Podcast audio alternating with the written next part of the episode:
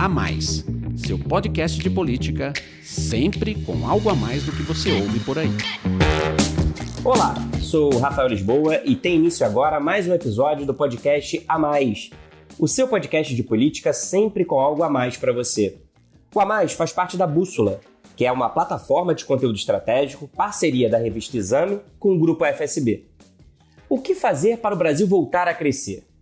Esse foi o tema do debate promovido pela Bússola que reuniu o presidente da Confederação Nacional da Indústria, Robson Andrade, e o líder do governo na Câmara, o deputado federal Ricardo Barros. No encontro, organizado com o apoio da CNI, do SESI e do SENAI, foram discutidos os caminhos para a retomada econômica pós-Covid. E o A Mais traz aqui para você os melhores momentos desse bate-papo, que tratou de reformas estruturantes, dívida pública, ajuste fiscal, investimentos e a proposta de uma nova Constituição. O analista político da FSB Comunicação, Márcio de Freitas, mediou o debate, que contou ainda com a participação de Carlos Walter Martins, presidente da Federação das Indústrias do Paraná, Gilberto Petri, presidente da Federação das Indústrias do Rio Grande do Sul, e Humberto Barbato, presidente da Associação Brasileira da Indústria Elétrica e Eletrônica. Vamos ouvir. Para iniciarmos, pergunto ao presidente da CNI, Robson Andrade, sobre esse desafio que se impõe a todos. O que fazer para o Brasil crescer? Realmente, nós passamos aí períodos muito difíceis desde o início do ano, quando a gente vinha com uma estimativa, uma possibilidade do Brasil retomar um crescimento maior, a indústria recuperar um espaço importante na economia brasileira.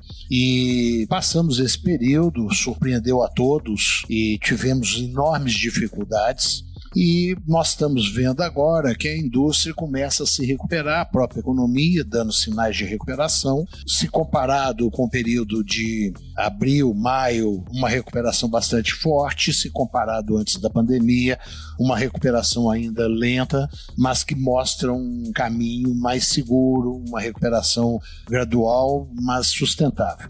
É, certamente, para passar esse período, nós tivemos é, um trabalho intenso do governo federal, que editou algumas medidas que foram extremamente importantes, significativas para a economia brasileira, para a indústria, como postergação de pagamento de impostos, financiamento de é, para as empresas é, em condições especiais, com fundos garantidores, o FGI, o FGO, que foram utilizados pela primeira vez, e isso realmente deu um resultado muito bom é, tendo em vista que ah, houve, na realidade, na indústria, é, um índice pequeno de desemprego comparado com o restante dos outros setores, é, apenas de 2,8%, e houve também empresas ainda em dificuldade, mas que conseguiram passar por essa fase. Por outro lado, tivemos um trabalho intenso no Congresso Nacional, na Câmara e no Senado, com a aprovação de legislações muito importantes para dar cobertura e dar salvaguarda para as empresas nesse período, como questões trabalhistas, questões de financiamento, questões de tributação. Quer dizer, foram uma série de medidas e a gente vê que o poder público trabalhou muito de forma unida e pensando realmente na solução tanto para a economia como para a saúde dos brasileiros e para passar esse período. Agora nós estamos vendo que tudo isso que foi feito deu um certo otimismo para o futuro. A gente percebe que os empresários estão mais otimistas, acreditando mais, é, o índice de confiança subiu bastante. E existe a expectativa do que vamos fazer para frente. Então, como o Brasil pode se é, recuperar na questão da indústria, uma participação efetiva, tanto no mercado interno como no mercado externo. Vale a pena considerar que os países todos no mundo perceberam que com essa pandemia é, os países têm que ter uma base produtiva mais ampla e a importância da indústria tanto para alavancar a economia como para trazer soluções para áreas importantes como a área da saúde, por exemplo. Né? Isso, eu acho que, de certa forma, tem alertado as autoridades, tanto do governo como as autoridades do, do Congresso, de que é preciso fazer ações agora que é, permitam uma recuperação mais rápida da economia, de sustentabilidade, mas, por outro lado, também crie um ambiente de crescimento é um ambiente que permita dar competitividade para as empresas brasileiras. Isso aí passa certamente, principalmente hoje, pelo Congresso Nacional. Eu acho que nós temos que já estamos discutindo de forma muito madura a reforma tributária, que é fundamental não só para as empresas brasileiras, mas para atrair investimentos e temos que lembrar que o que gera empregos, e nós vamos precisar gerar muitos empregos no Brasil, são os investimentos, principalmente os investimentos novos. Nós precisamos, fundamentalmente, da reforma tributária, porque é preciso que as empresas saibam de que maneira eles vão pagar, quanto que eles vão pagar de impostos, e o nosso sistema tributário hoje não dá essa condição. Então ele cria um receio, cria uma insegurança no investidor. A outra questão que nós temos discutido muito é a reforma é, administrativa. Mais difícil, eu acho, está menos madura do que a reforma tributária, a meu ver, implica principalmente é, na questão do setor público. A gente, quando fala em reforma administrativa, pensa no funcionário público. O funcionário público não é a grande questão. Então, isso é uma conta que tem que ser olhada com bastante calma, mas nós precisamos, principalmente, aumentar a eficiência do setor público, aumentar as questões, é, tirar as questões judiciais que hoje impedem o setor público de avançar. É, você vê hoje os gestores públicos, é, todos eles, têm muitos receios de assinar qualquer providência, qualquer ação, qualquer projeto, porque você sempre tem questionamento, ou pelos tribunais de conta, ou pela própria justiça, ou Ministério Público. Então nós precisamos fazer uma mudança nesse sistema administrativo brasileiro que dê mais segurança jurídica, mas que permita também você, com uma nova, com uma carga tributária que nós temos hoje já elevada, em torno de 34, 35%, permitir ao Estado que tenha condições de, além de responder pelo funcionalismo público, responder pelos anseios da sociedade com relação à prestação de serviços essenciais como transporte, saúde, educação e outros. Além disso, nós temos no Congresso algumas, é, alguns projetos da micro, chamada micro reforma, que são também fundamentais para atrair investimentos e para dar segurança para o futuro. Nós vimos o Congresso aprovou o marco legal do saneamento. Isso foi um avanço fantástico. Agora nós precisamos do marco legal do gás, das agências reguladoras, nós precisamos discutir questões como desconsideração de personalidade jurídica, algumas mudanças ainda na questão é, das relações de trabalho. Mas é fundamental também, e aí depende mais do executivo do que do legislativo, nós criarmos condições para as empresas que passaram esse período agora terem solução para pagar os impostos, pagar parcelado. Eu queria ressaltar mais dois pontos aqui para terminar minha fala. Um dos pontos é o BNDES. O BNDES hoje deixou de ser um banco de financiamento do desenvolvimento brasileiro. É preciso rever o BNDES, o papel do BNDES, o trabalho do BNDES. E o outro ponto que eu é, gostaria de, de ressaltar também: as privatizações precisam avançar avançar de maneira mais rápida, mais célere, porque isso vai ser uma possibilidade de negócios, de desenvolvimento e de geração de Líder Ricardo Barros, é, o presidente Robson colocou uma agenda ambiciosa aí. Como é que está o Congresso Nacional, a Câmara dos Deputados e o Senado e o governo nessa articulação para construir o consenso em torno dessa agenda? Nós estamos encerrando essa semana um esforço do Congresso e agora somente depois das eleições. Isso vai caminhar? É possível construir esse consenso? Nós temos um momento positivo. O Congresso é reformista. Na votação do congelamento do salário de servidores públicos, nós obtivemos 316 votos, que é uma matéria difícil, árida, com votos da oposição, do PDT, do PSB. Por quê? Porque eles têm governos também, eles têm governadores, eles têm prefeitos. Então, quando a gente fala das reformas, nós não estamos falando do governo, estamos falando do Brasil. É preciso ter clareza de que as reformas interessam ao país. Né? Elas estão patrocinadas pelo governo. O presidente Bolsonaro já conseguiu aprovar a reforma da Previdência e aprovará a reforma tributária reforma administrativa, não tenho nenhuma dúvida disso. Nós vamos avançar com muita é, determinação na articulação política para alcançar esses objetivos. Temos sessão na próxima terça-feira, na Câmara, votar cabotagem, votar é, ou a regulamentação do Fundeb, ou a urgência do projeto do câmbio para o Brasil entrar na OCDE. O gás está no Senado, o veto do saneamento nós pretendemos manter para evitar aquela prorrogação de contratos informais por 30 anos. É preciso que haja comprometimento das, dos contratos da universalização do saneamento, isso está lá, está na lei, nós vamos buscar com rigor que as, os detentores da concessão se obriguem a fazer o investimento, né? porque eles têm a concessão, não fazem e não deixam o município fazer. Então, é, saneamento é uma pauta que nós realmente podemos avançar muito fortemente com um marco regulatório adequado. Vamos avançar também é, em matérias, a lei de falências, que também já foi para o Senado, nós temos uma série de um conjunto de matérias que podem facilitar muito os investimentos do país.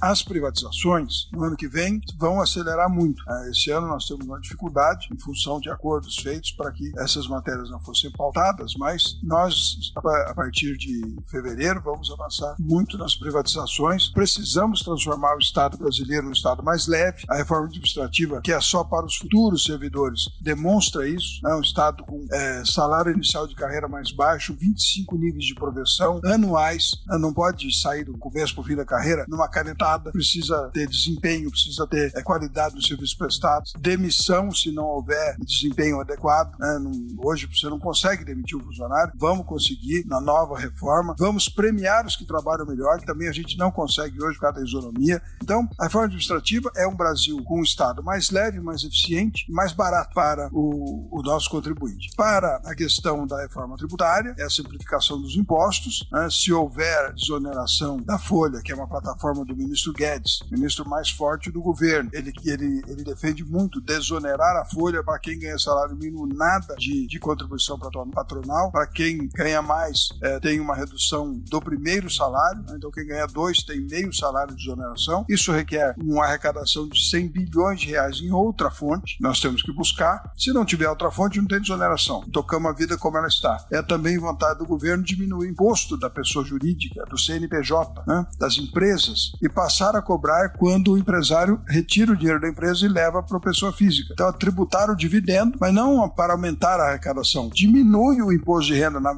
na pessoa jurídica, porque na pessoa jurídica o, o, o capital está rendendo trabalho e geração de impostos, e aumenta quando vai, e cobra quando vai para a pessoa física. É neutro também, não aumenta a arrecadação isso. A pejotização também é um objetivo de ser é, escalonado o imposto. Hoje, qualquer um que dá recibo de pessoa jurídica paga 10%, né, por maior que seja o seu salário, também fica muito desigual com quem tem carteira assinada. Precisa equilibrar um pouco essa tributação e quem e isenção para o piso do imposto de renda. Quem está hoje é 1.900, quem ganha até 1.900 por mês não paga imposto de renda. O presidente Bolsonaro quer levar até 3 mil reais a isenção de imposto de renda. Então, são objetivos que precisam de fonte, né? não tem aumento de carga tributária, todos eles são neutros, você é, muda a forma de tributar para uma, para uma forma mais justa e mais interessante para o Estado, no sentido de que gera empregos e, e paga impostos. É isso que a gente quer fazer. Vai ser possível fazer? Não sei. Depois da eleição, nós vamos, o governo vai apresentar as suas propostas.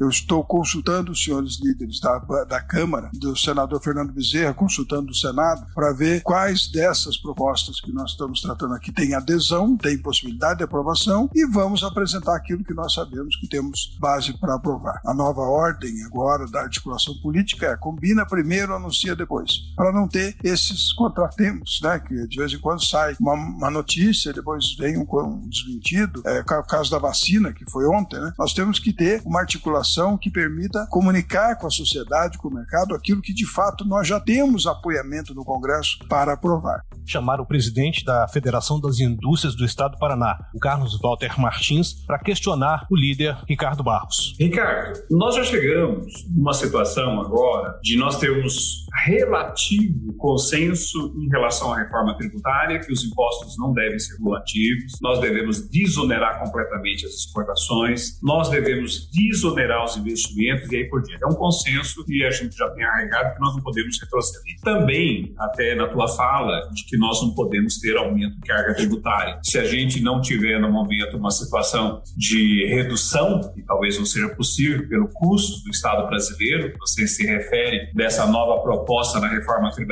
administrativa que tornava mais leve e menos oneroso a sociedade, mas se isso não for possível de momento, de momento nós temos que conseguir na reforma tributária uma correção de uma injustiça enorme que tem com a indústria brasileira. A indústria paga a maior carga tributária por setor no Brasil. Isso é uma injustiça com o nosso produto e uma injustiça com o consumidor do produto brasileiro, do produto nosso, da nossa indústria. Tanto que a nossa participação no PIB diminuiu muito ao longo das últimas décadas por causa dessa injustiça na formação do Minha pergunta.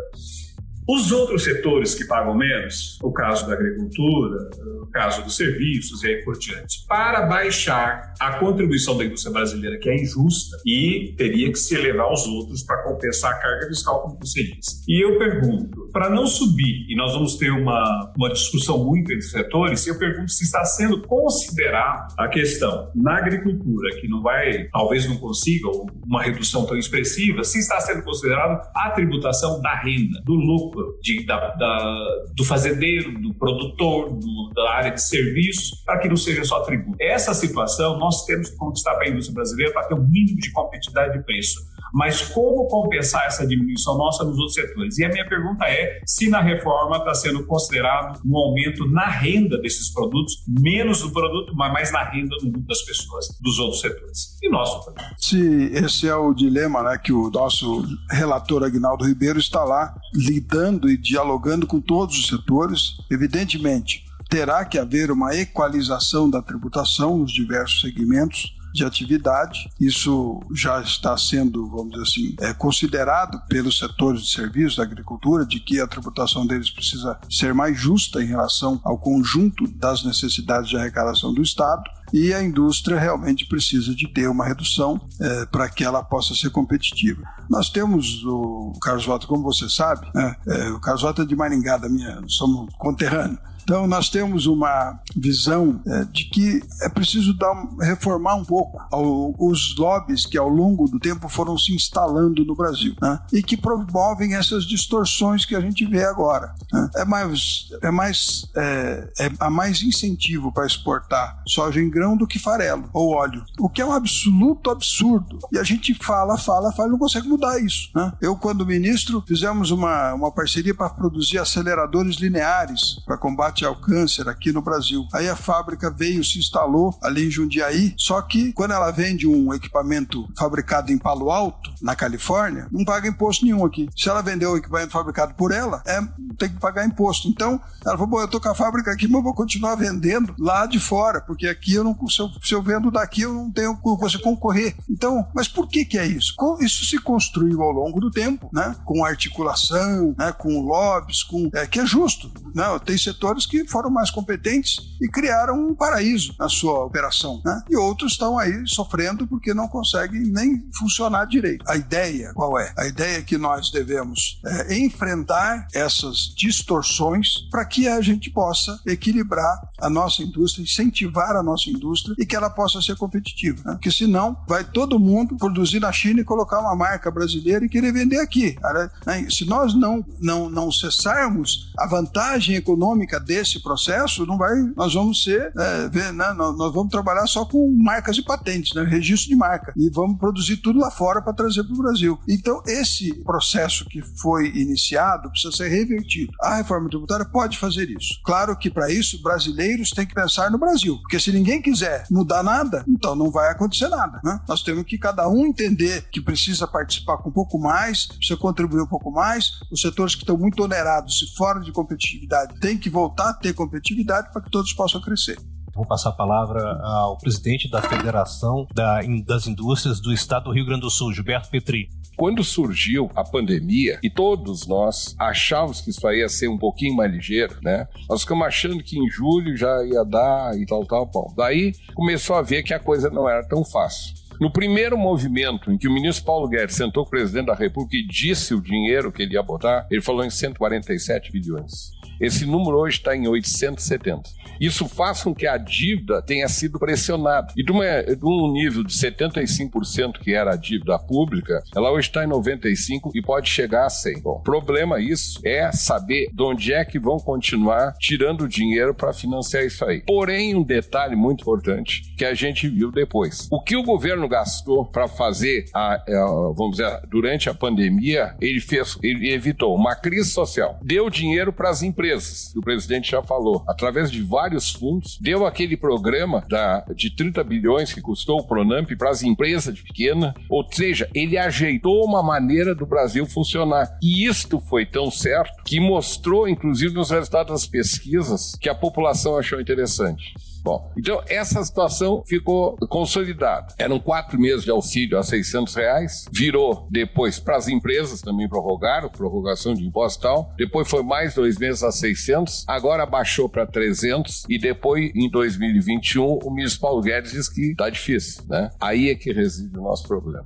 A minha dúvida toda é se o governo vai ter a condição de poder continuar dando algum aporte ou não no ano que vem. Então o governo tem que achar uma medida medida de fazer. E a medida que eu vejo de ele fazer é a seguinte: fazer com que os investidores estrangeiros voltem a botar dinheiro aqui para aplicar e levar o desenvolvimento. Eu não posso, porque nós temos uma fonte de desenvolvimento. O país aplicando, o país, o governo aplicando, né? E os estrangeiros trazendo dinheiro de fora. Então, se o governo conseguir mostrar que tá a, a dívida, que sempre é o temor dos estrangeiros, se ela está, está bem segura, está apoiada, tem uma conta até essa que vai ser paga tudo direitinho e tal e ele consegue daí estimular as pessoas também, as pessoas que eu digo do Brasil é quem tem dinheiro, né?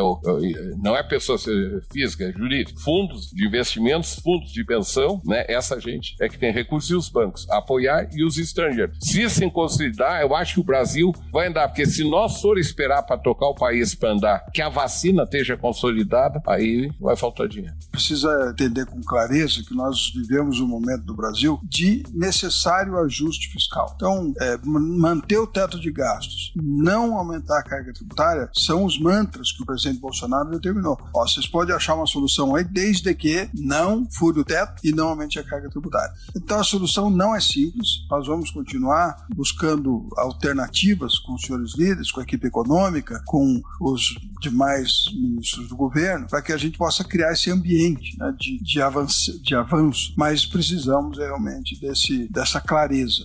Deixa eu fazer uma provocação colocação aqui quando você não tem retomada, mas também tem muita pressão no Congresso Nacional para continuar essas, com essas ajudas, inclusive do auxílio emergencial. E aí nós vivemos esse dilema: como ajudar as empresas, a população e manter o teto de gastos? O auxílio emergencial, que encerra em dezembro, está atendendo 48 milhões de pessoas. O Bolsa Família tem 35 bilhões, entre outros programas, no orçamento de 2021, né? e atende a 19 milhões de famílias. Então, a gente precisa que este programa, né, assim como tinha o Bolsa Escola, que juntou o Vale Gás e outras coisas virou Bolsa Família, agora o Bolsa Família vai juntar outros programas e vai virar o Renda Brasil. Vamos ampliar a base de atendimento de famílias. Né? O problema, o, o, o auxílio emergencial é para pessoas, então são indivíduos que são atendidos. Agora, como o nosso programa Renda Brasil é uma rampa de ascensão social, haverá é, hoje o Bolsa Família ele exige frequência frequência no posto de saúde, frequência na escola, mas não exige desempenho na escola. Né? Ele vai exigir qualificação profissional do jovem. Então, a família que tiver um jovem fazendo qualificação profissional vai receber mais né? incentivo para que isso aconteça. Então, a família que tem o um aluno na escola e o aluno tiver bom desempenho, a nota dele for boa, vai receber mais. Então, nós, o que nós temos que fazer agora é que as ajudas sejam para que a pessoa deixe de precisar de ajuda né? e não para se perpetuar como um meio de vida. É isso que vai mudar. No programa Renda Brasil, o ministro Onyx Lorenzoni e o ministro Guedes trabalham muito nesse, nessa formatação e nós vamos avançar. Para os investimentos tem muito pouca coisa, 26 bilhões, é, para o ministro Tarcísio, ministro Rogério Marinho, é, ministro Marcelo Álvaro, aqueles que trabalham com investimento na ponta, fora saúde e educação, também investem muito, mas nós temos pouco dinheiro para investimento no orçamento. Então precisamos realmente ajustar as contas públicas. É um desafio, não é uma equação simples e, portanto, após as eleições, nós vamos apresentar sugestões do governo que tenham tido boa a, a aceitação nas, nos líderes do Congresso. Porque não adianta o governo propor e não aprovar. Então nós temos é uma, é uma combinação que precisa ser feita, né? combina primeiro, anuncia depois. Assim, acho que a gente vai dar mais tranquilidade à sociedade brasileira, que vai entender que quando há um anúncio, pode realmente se tornar uma realidade. Muito obrigado. Eu vou chamar a nossa segunda participação virtual, o presidente Humberto Barbato da Bini. Eu queria é, perguntar uh, para o deputado o seguinte: a reforma, a reforma administrativa que foi encaminhada pelo executivo para o legislativo, quer me parecer, foi algo bastante tímido, considerando-se é, os problemas gravíssimos que nós temos de curto prazo. E a sensação que me dá é como se nós estivéssemos fazendo uma reforma no ambulatório, mas quando o nosso problema, na verdade, está na emergência. Então eu uh, lhe pergunto se não há possibilidade. Eu sei que a política é a arte do possível, né? A arte da negociação. Mas será que não seria possível fazer com que houvesse um maior envolvimento também dos outros poderes para que a gente pudesse dar uma enxugada nessa máquina e com isso ter uma, uma quantidade de recursos mais suficiente para o investimento público tão fundamental? E também tem uma segunda questão que é com relação à reforma tributária. Ela é fundamental e todos nós da indústria sabemos que a simplificação do recolhimento é um passo é, fundamental e largo para o aumento da nossa produtividade, para a queda do custo do Brasil e vendo a redistribuição mais econômica da carga tributária, sem tantos impostos embutidos nos preços de exportação, e agora que nós estamos com uma taxa de câmbio mais próxima da realidade, permitiria que o empresário brasileiro uma maior agressividade nos mercados internacionais, nos acordos, para que possamos ter uma inserção internacional muito mais condizente com a nossa dimensão econômica. Né? Mesmo reconhecendo o esforço que vem sendo feito pelo Congresso na aprovação de matérias extremamente relevantes e fundamentais para o momento da pandemia que nós estamos vivendo e para destravar problemas de infraestrutura seculares, eu me atrevo a questionar se não seria lógico que no próximo mês de janeiro o Congresso Nacional pudesse ser convocado extraordinariamente de maneira a agilizarmos a reforma tributária e possivelmente por volta dos meses de abril e maio nós já tivéssemos essa como que essa página virada e pudéssemos então, eu sei que a reforma viria somente no ano seguinte, mas nós já estaríamos sendo reconhecidos internacionalmente como um país que está promovendo reformas muito profundas e com isso, evidentemente, é, nós estaríamos é, angariando muito maior credibilidade e estaríamos, é, vamos dizer assim, é, trazendo investimentos para cá. Seria ingênuo da minha parte, eu pergunto aos senhores, é, que depois de tantos anos de perda de participação da indústria no PIB, se nós fizéssemos rapidamente essas reformas, nós nos apresentássemos como uma grande oportunidade para reindustrializar o nosso país, até porque as vulnerabilidades eh, que a pandemia trouxe aí, dessas tais cadeias globais de valor, demonstram muito claramente que existe um grande espaço para nós incrementarmos a indústria no Brasil. A reforma administrativa é o Brasil do futuro, é o Brasil para os próximos servidores públicos, é um novo paradigma para que nós tenhamos um Estado mais leve, um Estado mais é, de custo, de menor custo. O Robson falou aqui 13% do PIB custa o, a máquina pública brasileira. Né? No Japão custa 5%, em outros países mais tradicionais custa 9%. Estamos errados, não tenha dúvida que nós estamos errados. O Brasil foi abduzido pelas corporações, como nas estatais também, você vai ver que chega a 80% do orçamento de uma estatal gasto com pessoal. E alguma coisinha lá para fazer o objetivo, a finalidade para a qual a estatal foi criada. Né? Então nós precisamos realmente enfrentar esse problema. Nós não vamos avançar se nós não tivermos comprometimento de quem opera o serviço público é, com um resultado. Né? Hoje, isonomia e estabilidade né, tiram de, a meritocracia do serviço público e, portanto, não há como fazer essa máquina produzir o resultado que nós queremos. A, a classe de inimputáveis que o Brasil criou, desses que são os fiscais de todos os dois outros, né, e que quando fazem errado não respondem por nenhum erro do que cometem, isso está atrapalhando o Brasil. Por isso, não tem solução, Rosa. Nós vamos para uma nova Constituição Constituição, porque reformar essa está impossível. A gente está remendando um problema né, que não se resolve, ele apenas se atenua com cada reforma. E vamos pensar um Brasil diferente, porque esse que está aí, do jeito que nós fizemos, depois de 30 anos de Constituição, a gente já sabe que deu errado. Né? Sarney estava certo quando disse, quando sancionou a Constituição, né, promulgou a Constituição, disse: essa Constituição tornará o país ingovernável. O Sarney falou isso lá em 88. E está certo, estamos aí colhendo os frutos da nossa Constituição cidadã, que só tem direito, direito, direito, dever nenhum. Então, nós temos que mexer. Não dá para fazer de conta que não temos esse problema para enfrentar. Temos sim. Por que, que a reforma administrativa não, não atacou os atuais privilégios, os penduricários do judiciário? Nada contra, mas você entra no portal da transparência e vê o olerite deles, né? O, o, o contra-cheque, né? Quanto que é? Por que, que não? Porque eles vão suspender a tramitação da, da matéria. Tenta mudar. Eles vão mandar suspender a tramitação da matéria. Ou você acha que não, que vão deixar passar? Então, é por isso que não está lá na reforma administrativa o enfrentamento dos problemas dos que estão no, no, no serviço público. Porque a gente não vai superar os obstáculos. Nós não vamos conseguir chegar no fim da votação. E a questão de, da convocação extraordinária do Congresso está em pauta, nós estamos discutindo isso, não é mais automática, né? precisa aprovar na Câmara e no Senado. Então, tem questão de eleição de presidência da mesa, tem várias outras variáveis que poderão interferir em, em sim ou não para trabalharmos em janeiro. Como estamos em votação virtual, remota, não tem problema nenhum fazer convocação extraordinária, porque o deputado vota da onde ele estiver, né? não, ele não precisa vir a Brasília para votar. Então, eu, eu vejo de forma positiva isso, mas não tenho hoje um acordo de todas as lideranças para que seja aprovada uma convocação extraordinária. Vamos tentar construir.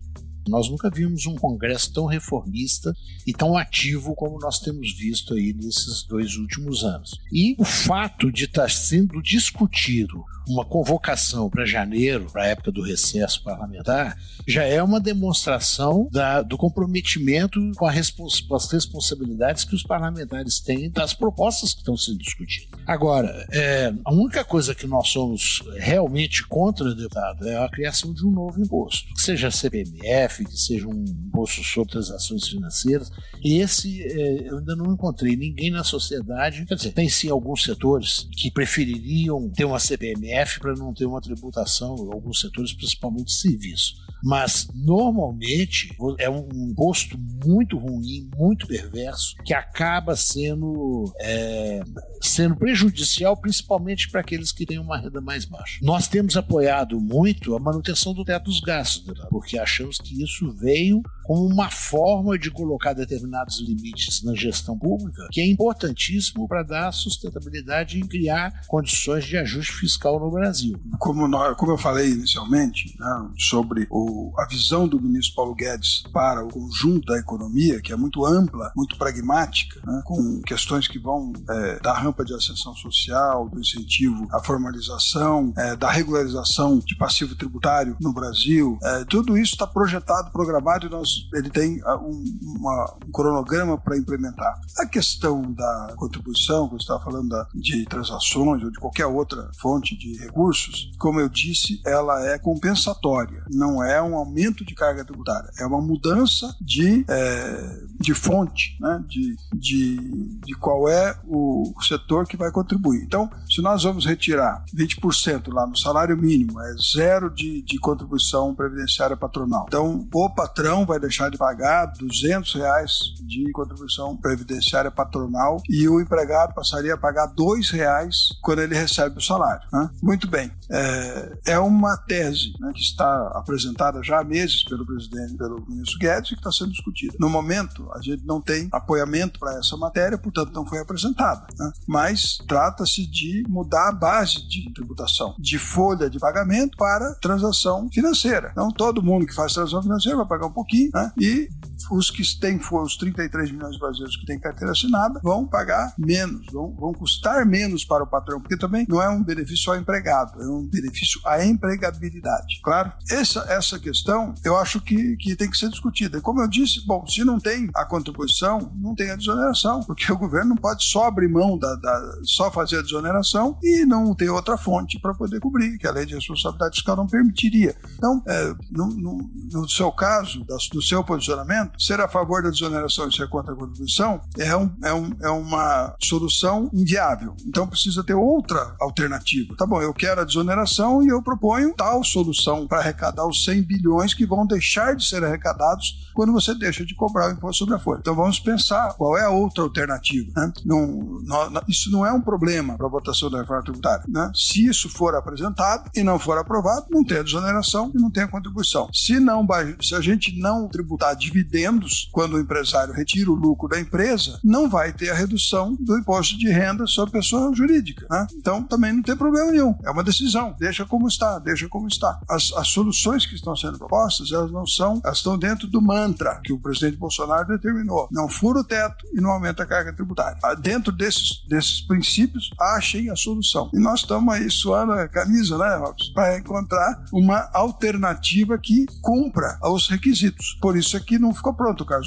porque é complexo, né? É, porque, é, como você falou, bom, então, redução. O que é a reforma tributária? O contribuinte espera o que de uma reforma tributária? Pagar menos. O, o que, que a União espera? Arrecadar mais. O que, que o Estado espera? Tomar dinheiro da União. E o município? Tomar dinheiro do Estado da União. Né? Então, é uma equação muito complexa, porque as expectativas são todas antagônicas. Então, qual é a solução que vai atender a todos? Nenhuma. A solução vai desatender a todos em parte. E todos têm que ceder um pouco para o Brasil avançar o, o, deputado, a posição da CENI tem sido exatamente essa. Nós precisamos de uma reforma que não seja uma reforma para a indústria, nem para o comércio, nem para o serviço. Nós precisamos de uma reforma que seja para o Brasil, uma reforma que seja importante para o Brasil. E a gente, mesmo com as divergências internas, a gente tem mostrado que uma reforma e uma, as mudanças que o Brasil precisa, você pode perder um pouquinho agora, mas você vai ganhar muito com o crescimento adicional que o Brasil terá.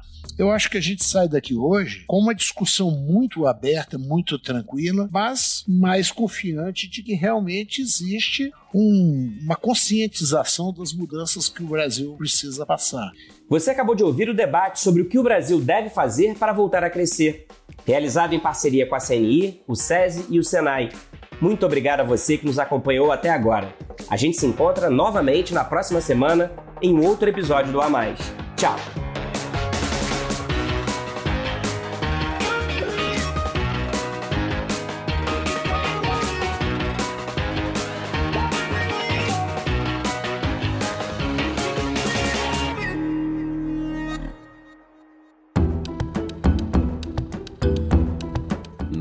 Edição Guilherme Baldi. Esse podcast faz parte da plataforma Bússola, um produto do grupo FSB.